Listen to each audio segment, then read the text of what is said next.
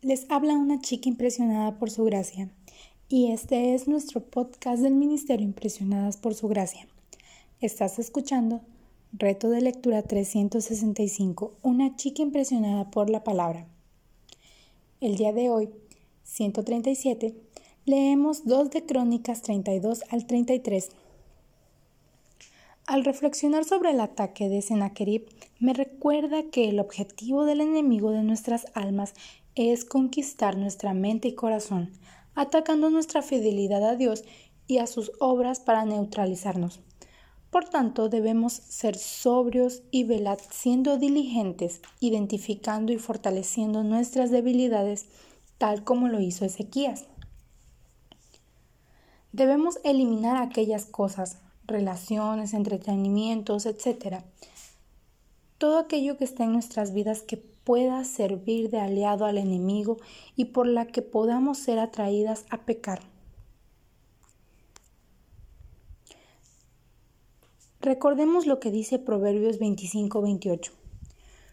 Como ciudad invadida y sin murallas es el hombre que no domina su espíritu. Fortalezcámonos entonces en el poder de la palabra de Dios y ejercitemos nuestro dominio propio, amadas princesas.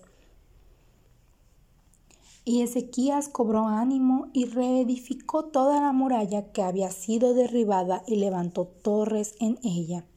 Nuestro enemigo siempre va a cuestionar la palabra de Dios y nuestra confianza en ella, por lo que debemos estar alertas para usar el escudo de la fe y apagar esos dardos.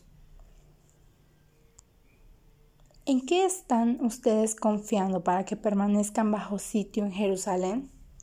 ¿No saben lo que yo y mis padres hemos hecho a todos los pueblos de estas tierras? ¿Pudieron los dioses de las naciones de las tierras librar su tierra de mi mano? Amadas, clamemos a Dios con todas nuestras fuerzas, nuestra mente y nuestro corazón y mantengámonos firmes en su palabra, recordando que nuestro enemigo fue totalmente derrotado y conquistado en la cruz por nuestro Señor Jesucristo. En la lectura de hoy dice, pero el rey Ezequías y el profeta Isaías, hijo de Armos, oraron sobre esto y clamaron al cielo. Sobre todas las cosas amadas debemos de guardar nuestro corazón, recordando que nosotras solo somos los pámpanos y que todo, absolutamente todo lo que tenemos viene de las manos de nuestro buen Padre. En la lectura también vemos, dice, pero Ezequías no correspondió al bien que había recibido, porque su corazón era orgulloso. Por tanto, la ira vino sobre él, sobre Judá y sobre Jerusalén. Él edificó ciudades y adquirió rebaños y ganados en abundancia, porque Dios le había dado muchísimas riquezas. Hay que recordar que Dios nos pone pruebas, pero no son para saber lo que hay más que en nuestros corazones, porque Él lo sabe todo, sino para que nosotras conozcamos y nos volvamos a Él, en arrepentimiento, en redención y en dependencia.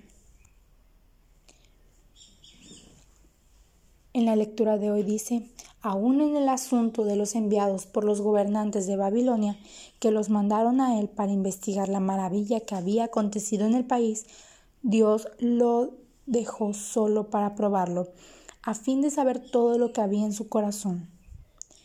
Así que, amadas, al reflexionar sobre el reinado de Manasés, me recuerda que aunque las madres y los padres partan a la presencia de Dios, realmente no tiene por qué preocuparse, ya que las vidas de sus hijos seguirán en las manos de Dios como siempre lo han estado por lo que Él mismo le seguirá cuidando y guiando, ya que Dios es el dueño y salvador.